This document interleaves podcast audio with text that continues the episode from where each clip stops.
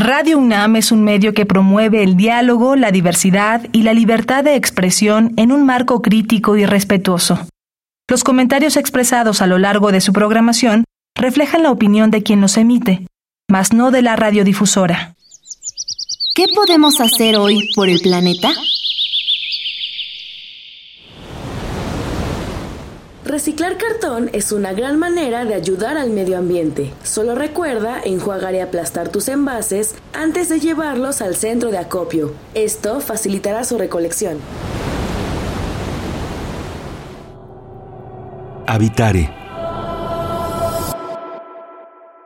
Hola, bienvenidas y bienvenidos a una nueva transmisión de Habitare, Agenda Ambiental Inaplazable. Es un gusto saludarles, yo soy Mariana Vega, me emociona mucho el tema del día de hoy, me emociona como siempre compartirlo al lado de la doctora Clementina Equiwa. ¿Cómo estás, Clementina? Muy bien, Mariana. Pues sí, como dices tú, muy, muy entusiasmada porque es un tema que creo que con el paso del tiempo se nos ha ido eh, quedando en el corazón muy, muy mexicano. Entonces, eh, bueno, pues eh, esta, esta especie, no, no, voy a decir de qué vamos a hablar luego, luego para que no se vayan nuestros radioescuchas, esta especie está, como digo, en el corazón, yo creo que de la mayoría de los mexicanos, si no es que de todos, y para eso tenemos el gusto de tener con nosotros a Eduardo Rendón, que es biólogo de la UNAM, y ahí voy a, a romper el encanto, es director del programa de mariposa monarca de World Wildlife Fund. Bienvenido, Eduardo. Muchísimas gracias, Mariana Clemen. Es un verdadero honor estar eh, con ustedes y con sus radioescuchas, eh, pues en algo relacionado con nuestra preciosa UNAM, eh, mis niñas que ya están actualmente en sus facultades respectivamente, pues son también Pumas. ¿Y qué le podemos decir a la gente de nuestra escuela, la, la más grande de México, de la que hemos egresado gente que nos partimos el alma trabajando en lo que nos respecta? Y ya ustedes dirán de qué vamos a hablar. Así es, porque sin más preámbulo y con esa gran presentación, hoy hablaremos acerca de la realidad de la mariposa monarca. No vamos a decir más para que se queden con nosotros en esta transmisión. Esto es Habitare, Agenda Ambiental Inaplazable. Empezamos. El Instituto de Ecología de la UNAM y Radio UNAM presentan. Toma segundos destruir lo que ha crecido en años. Toma horas devastar lo que se ha formado en siglos. Tomar acciones para rescatar nuestro ambiente solo requiere un cambio de conciencia. Habitare. Agenda ambiental inaplazable. Ciencia, acciones y reacciones para rescatar nuestro planeta. Nuestra, casa. Es un gusto que continúen en esta transmisión de Habitare, además con una presentación sin duda espectacular hacia el trabajo de quienes tenemos el gusto de estar en esta gran universidad, Clemen Eduardo, que ya nos presentabas al iniciar. Hoy hablando de la gran viajera, una especie, como bien decías, Clemen, que está en el corazón de todas, de todos, no creo que no haya nadie que, que no la tenga presente, con esta gran... Eh, historia que tienen al recorrer miles de kilómetros hasta lograr una meta. La mariposa monarca está presente en todos nuestros días, pero hoy vamos a conocer qué hay detrás de esta maravillosa especie, Clemente. Exactamente. Y bueno, eh, la, la, la, historia de la mariposa monarca es y, del descubrimiento de estas migraciones y de los sitios de migraciones son dignos de una tarde lluviosa con un café y unas galletitas para sentarnos y platicarlos ampliamente. Hoy pues vamos a acotarnos un poco y vamos a hablar pues de la situación actual y pues yo quisiera que para empezar con esta, esta historia y este tema, nos contaras, Eduardo, ¿Cuál es la situación actual de la mariposa monarca? Muy bien, Clemen, Mariana. Eh, rápidamente, de las cosas que mencionaron, dos me llaman la atención y, creo que les debemos de compartir a quienes nos escuchan. Antes de descubrir los sitios de hibernación en México, eso sucedió en 1975 y se reportó hasta 1976 en la revista National Geographic, el doctor Fred Urquhart de la Universidad de Toronto y su esposa Nora, fíjense que estuvieron 35 años buscando desde que inventaron etiquetas, marcajes, publicaciones en periódicos, inventaron el monitoreo social o científico ciudadano, muy probablemente ellos, 35 años de sus vidas hasta que determinaron dónde hibernaban las monarcas, porque se preguntaban a dónde van todas las monarcas de Canadá y Estados Unidos allá por el otoño, por eso se llama la migración de otoño. Las monarcas que emergen como adultos en este tiempo, por ahí de mediados de septiembre comienzan esta migración hacia el sur y las veían partir, pero no sabían hacia dónde. Entonces, como les digo, en el Estado de México, en el Cerro Pelón se llama el santuario, al sur de, la ciudad de Zitácuaro, en el lado de Michoacán, está ese sitio mágico donde fue encontrada la colonia de hibernación que se reportó. Entonces estamos hablando de que a partir de ese momento, pues ya la comunidad científica y la gente en general, el gobierno mexicano, eh, se preguntaban cómo mantener este fenómeno. Fue así que para 1980 el primer decreto protegía la hibernación de la monarca en donde estuviera. No había una geografía, no había reservas en ese momento. Fue hasta 1986 cuando se publica o se decreta la Reserva Especial de la Biosfera Mariposa Monarca con 16.110 hectáreas protegidas para los bosques donde se establecían las colonias de hibernación cuando llegaban las monarcas a México. Y más tarde, en el año 2000, la doctora Julia Carabia, siendo nuestra secretaria de Medio Ambiente, nos heredó varias modificaciones de áreas naturales protegidas. Una de ellas fue la Reserva de la Monarca y entonces a partir del año 2000 tenemos la Reserva de la Biosfera Mariposa Monarca con 56.259 hectáreas protegidas para la hibernación de esta especie tan emblemática, tan carismática. El gobierno mexicano y todos los que estaban empujando la conservación de esta especie logramos y el gobierno eh, lo hizo muy bien decretando una extensión de la superficie de bosques que protegen la hibernación de la monarca. Y para terminar esta parte les quiero decir que la región de la monarca es ni más ni menos donde se encuentran la presa de Valle de Bravo, la presa del Bosque y la presa de Villa Victoria, que ni más ni menos son el origen del sistema Cutzamala. Los bosques de la monarca son los que captan el 40% del agua que se consume en la Ciudad de México. Eso solamente, como bien dices, una introducción, yo creo que a todo lo que representa su conservación desde hace poco más de los 30 años de los cuales nos hablas que se decreta esta reserva y se le da la importancia. Me gustaría que nos contaras un poco más, Eduardo, acerca de las características que tiene la mariposa monarca como especie. Pues decíamos al inicio, esta gran viajera que atraviesa por kilómetros de distancia para llegar a estos lugares, ¿qué le puede eh, peculiarizar y qué diferencias tiene con otras especies?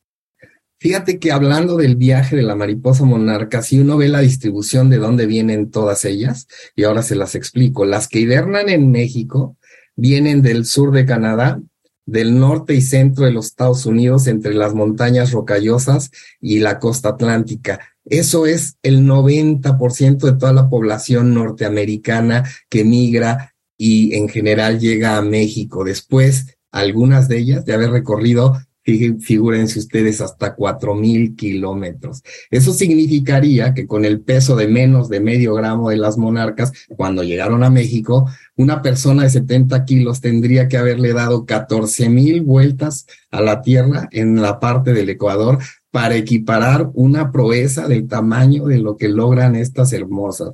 Por eso muchos las adoramos. Espero que mucha de la gente que nos escuche las revalore porque hay más secretos de la monarca que todavía son interesantes y claves para nuestra vida. Ok, estamos hablando de la migración de la población oriental, que es la que viene a México pero hay que hablar también de la migración de la población occidental, que es de aquellas monarcas que emergieron como adultos en estos tiempos, ahorita estamos en el momento, pero del otro lado de las montañas rocallosas, esas también migran hacia el sur para escapar de los fríos inviernos en sur de Canadá y norte de Estados Unidos, pero ellas hibernan en la costa californiana. Se conocen hasta 300 sitios de hibernación de estas mariposas occidentales. Hay una diferencia grande, por no decir abismal, entre los números de la hibernación californiana y los números de la hibernación mexicana. Allá se cuentan las mariposas. En México es simple y francamente imposible contar mariposas de a una por una para establecer monitoreos y les voy a explicar más adelante el monitoreo. Solo decirles que después de estas dos migraciones hay una más, la que sale por la Florida y esas mariposas cruzan el norte del Golfo de México y llegan a, las islas caribeñas.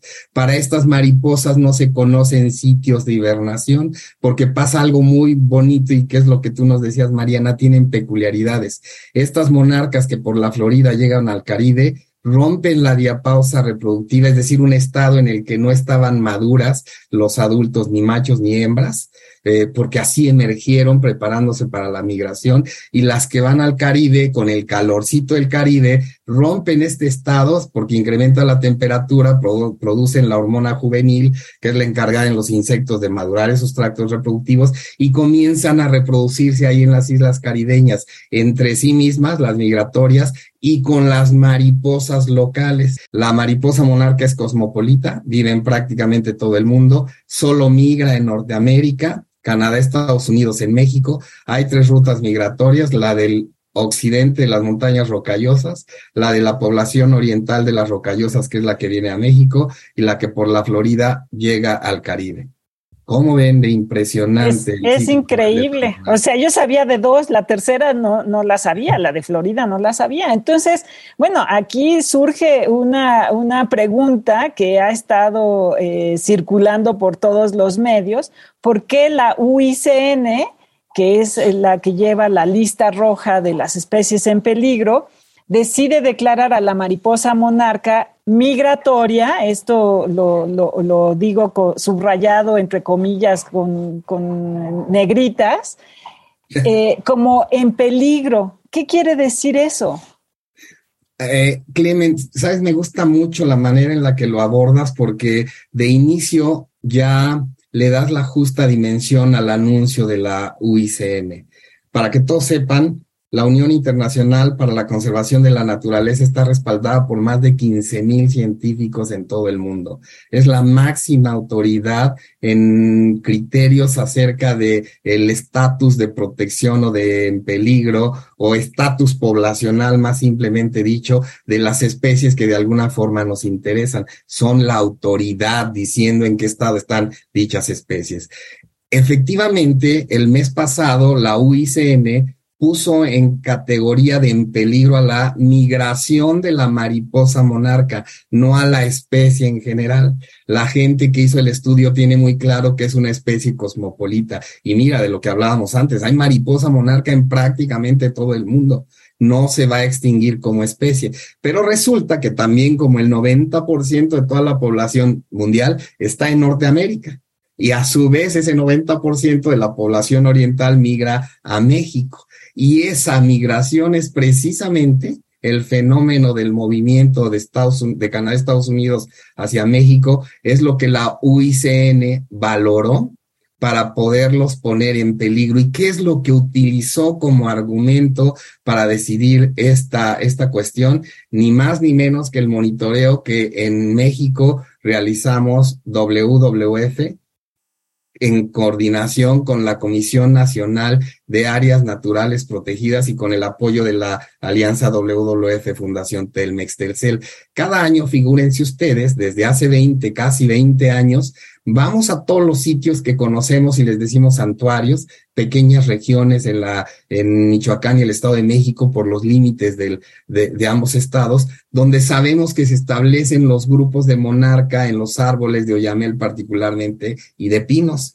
Este, estos grupos son a lo que llamamos colonias. Entonces, cada año medimos la superficie ocupada por el bosque y a mediados de diciembre, es decir, es decir, la segunda medida en diciembre, porque medimos al principio y, al, y a la mitad de cada mes, desde noviembre, diciembre, enero, febrero y marzo, es decir, monitoreamos la dinámica de las colonias, pero el dato que siempre utilizamos para decir cuánta superficie tuvimos cada año, y eso es un indicador indirecto de la densidad poblacional en Norteamérica, es el único momento donde las tenemos juntas. Entonces, nuestro monitoreo en México fue ni más ni menos que el argumento utilizado por la UICN para determinar algo que les hemos dicho nosotros, que durante los últimos 20 años, las últimas dos décadas, podemos considerar que el 80% de la población en términos de ocupación del bosque ha disminuido. Y ese es el criterio que la UICN utilizó. Se dice, para poner en, en, categoría de en peligro a una especie, tiene que estar o la especie en todo el mundo o en una región con serios problemas de disminución de sus poblaciones y la monarca cumplió ese criterio en su hibernación cuando están en México. ¿Qué quiere decir? Tenemos serios problemas de por qué está disminuyendo la población de la monarca. Y como paréntesis pequeñito les diré, ¿recuerdan la migración de, de las monarcas del otro lado de las montañas rocallosas, es decir, las de la costa eh, occidental de los Estados Unidos que hibernan en California? Figúrense que hace dos años la gente que se encarga del monitoreo de allá contó 1942 mariposas. ¿Saben lo que significa que hayan podido contar con tal precisión tan poquitas monarcas? Sí, ellos dijeron prácticamente la hibernación de las mariposas del, de la población occidental en términos de migración y de hibernación están casi declaradas extintas. Por fortuna, la temporada pasada hubo un repunte porque empezaron a hacer muchísimas acciones para crear hábitats para la reproducción de la monarca. Y ahora la UICN en general dice, la migración, con base en el criterio del monitoreo que tenemos en México, y con ese 80% que claramente se ha reducido la superficie ocupada del bosque, las ponemos en peligro para que para crear la oportunidad de los tres gobiernos, de la sociedad civil en general, de la sociedad organizada o las organizaciones de la sociedad civil y de la iniciativa privada, es decir, de todos los sectores que estemos interesados en este tipo de fenómenos, particularmente la, la monarca, que nos dijeron tienen que redoblar los esfuerzos. Yo digo redoblar, triplicar o cuadruplicar los esfuerzos de conservación y más adelante ustedes díganme, iremos explicando qué podemos hacer. Claro, sobre todo retomando la pregunta que hacías, Clemen, al inicio sobre esta situación actual. Por eso decidimos nombrar el programa La realidad de la mariposa monarca. Con lo que nos vas contando, Eduardo, me gustaría preguntarte entonces, esta realidad indudablemente se compone de adversidades para la mariposa, ¿no? Siendo una especie tan maravillosa que, se enfrenta a todos eh, múltiples factores sociales, como bien lo comentas, pero también del ambiente y sin duda económicos, porque le llegan y le afectan. Cuéntanos un poco cuáles son las amenazas o en qué situación se encuentra la especie. Fíjate, Mariana, me está gustando mucho cómo estamos llevando esta historia, porque es paso a paso, hay que irla desglosando eh, poco a poco. Y cuando llegamos al punto de que, bueno, pues la migración, no la especie, la migración en Norteamérica es declarada en peligro, en todo caso su hibernación también, porque la hibernación y su monitoreo es el factor. ¿Dónde están esos peligros que bien tú, nos preguntas, Mariana, no? Y lo hablamos con Clemen también. Hay varios, pero algunos son la clave históricamente, y el año pasado tuvimos la oportunidad en, en octubre de formar parte del último artículo que analiza, científico, que analiza los porqués de la disminución de la población de la monarca, fíjense que nos dimos cuenta que con base en los números de México de la hibernación de la superficie ocupada de bosque, hicimos, ya saben, estadística y nos pudimos dar cuenta que de 1994 al 2003, era muy claro que la disminución de las, de las colonias de monarca se relacionaba inversamente con el incremento en el uso de los herbicidas en los campos de cultivo de soya y de maíz del medio oeste de los Estados Unidos.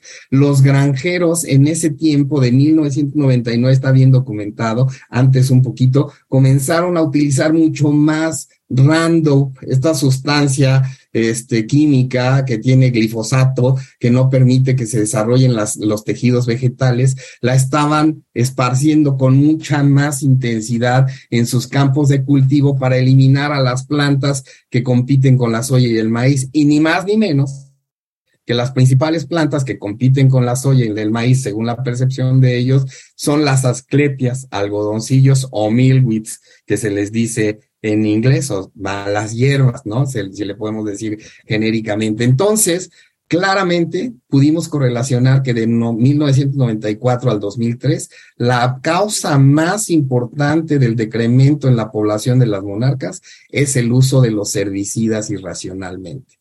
Y después pudimos determinar de, de 2004 a 2018 que las variaciones climáticas, sobre todo el incremento en la temperatura en los sitios también de reproducción en el medio oeste de los Estados Unidos, ahí por finales del verano, principios del otoño, precisamente cuando iban a emerger como adultos la generación migratoria, esos incrementos relativamente extremos en la temperatura no permitían el buen desarrollo tanto de estas plantas tan especiales como de los huevos y de las larvas. La temperatura excesiva no les va tan bien y nos dimos cuenta que era el factor determinante que estaba eh, modificando esa disminución de las monarcas.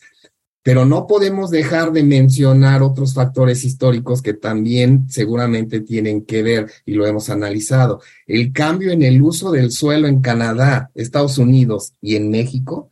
Sí, en los tres países estamos fragmentando ecosistemas terrestres para construir este, zonas industriales, zonas deportivas, sitios habitacionales. De veras, no basta más que ir a Hidalgo, Querétaro, al norte de la Ciudad de México y ya van a ver ustedes lo que pasa. Y acabo de estar en Wisconsin y Karen Oberhauser, la doctora más importante de investigación en Monarca, me llevó a sitios para decirme, mira Eduardo, es que está cambiando. Y acabo de estar en Chicago y lo mismo, ¿lo ven? Entonces el cambio en el uso del suelo en todo Norteamérica está fragmentando los hábitats y está provocando la disminución de los hábitats, particularmente para la monarca.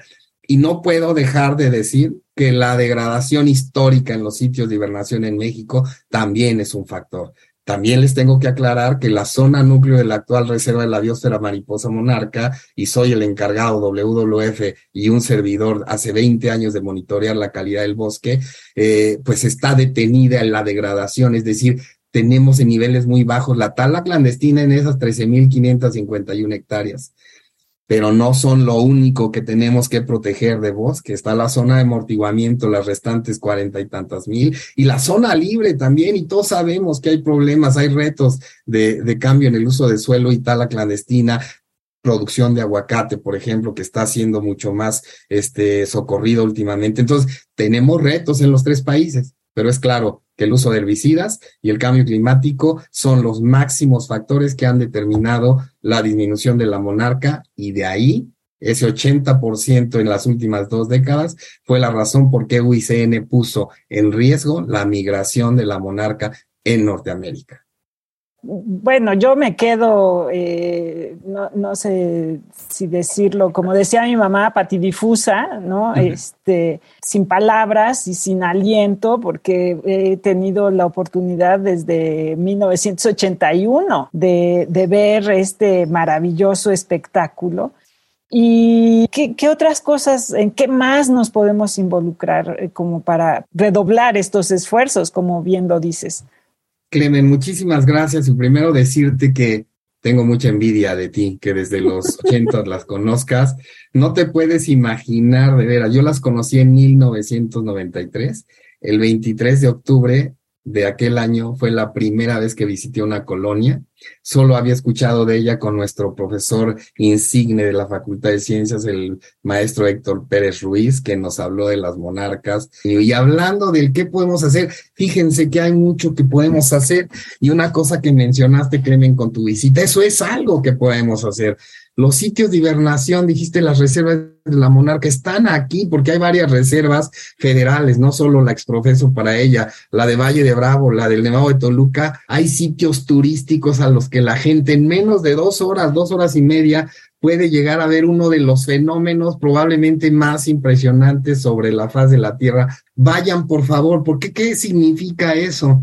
120 mil personas que pueden llegar a visitar los santuarios de hibernación, las colonias, ¿se imaginan la cantidad de insumos económicos que le dan a la región? ¿Qué podemos hacer? vayan a visitar los bosques de hibernación y ya estarán ayudando a la gente directamente. Y que yo creo que vamos a tener que dejar para un segundo programa, Eduardo, porque nosotras fascinadas de escuchar, pero se nos va terminando el tiempo de este Habitare. Pero creo que una idea muy importante, tú me dirás, Clement, también es escuchar esta realidad de la mariposa monarca y asumir todo el tipo de retos que tienen como una responsabilidad de todas y todos, pues finalmente es el entorno que se modifica debido a nuestra comunidad como humanos, ¿no? A, nuestro beneficio, a nuestra comodidad, que, es, que estas acciones tienen impactos en otros lados y que la mariposa monarca enfrenta, pero al menos yo me voy de este programa también con esta tranquilidad de que así como ustedes dicen que la conocieron en esos años, yo la he podido conocer, que la puedan conocer todavía a futuro siempre y cuando logremos que esto pues llegue a buen cauce. Exactamente. Y bueno, como dije, esto no era una conversación de eh, la longitud de nuestro programa. Aquí teníamos que sacar, como dicen por ahí, las chambritas y ponernos a tejer durante toda la tarde. Desafortunadamente, pues ahora se nos acabó el tiempo y a lo mejor podemos hacer, como dicen por ahí, tomar un vale y volver a invitar a, Eduardo a que, a que nos siga platicando de todo esto que está sucediendo en las zonas de las mariposas monarca. Y pues por lo pronto, Mariana, nos iremos tristemente. Así es, pero de una vez comprometemos a Eduardo. ¿Te parece si lo dejamos en una segunda parte? Porque esta realidad además se seguirá transformando. Me parece muy bien y si él acepta, ¿cómo la ves, Eduardo? Por mí, encantado. Hay muchas cosas que van a estar contentos todas las personas que nos escuchan, porque todos desde nuestras casas podemos aportar. Dejémoslo para el segundo capítulo. Así es, si se serán tres y más, pues así será, Clemente. Pero por lo pronto, les agradecemos mucho que nos hayan escuchado. Si tienen alguna duda, si quieren conocer más acerca de la realidad de la mariposa monarca, ¿a dónde nos pueden escribir? Nos pueden escribir en Facebook, estamos en Instituto de Ecología UNAM, todo junto, en Twitter, arroba y Ecología UNAM, y en Instagram, Instituto-Ecología UNAM. Y como siempre, queremos agradecerle al Instituto de Ecología de la UNAM y a Radio UNAM en la asistencia y voz de las cápsulas a Lisbeth Mancilla, información de Italia Tamés. En la operación técnica y producción, Paco Ángeles, y en las voces tuvimos el gusto de acompañarles la doctora Clementina Kiwa y Mariana Vega. Nos escuchamos en el siguiente Habitare Agenda Ambiental Inaplazable. Hasta la próxima. ¿Qué estás haciendo hoy por el planeta?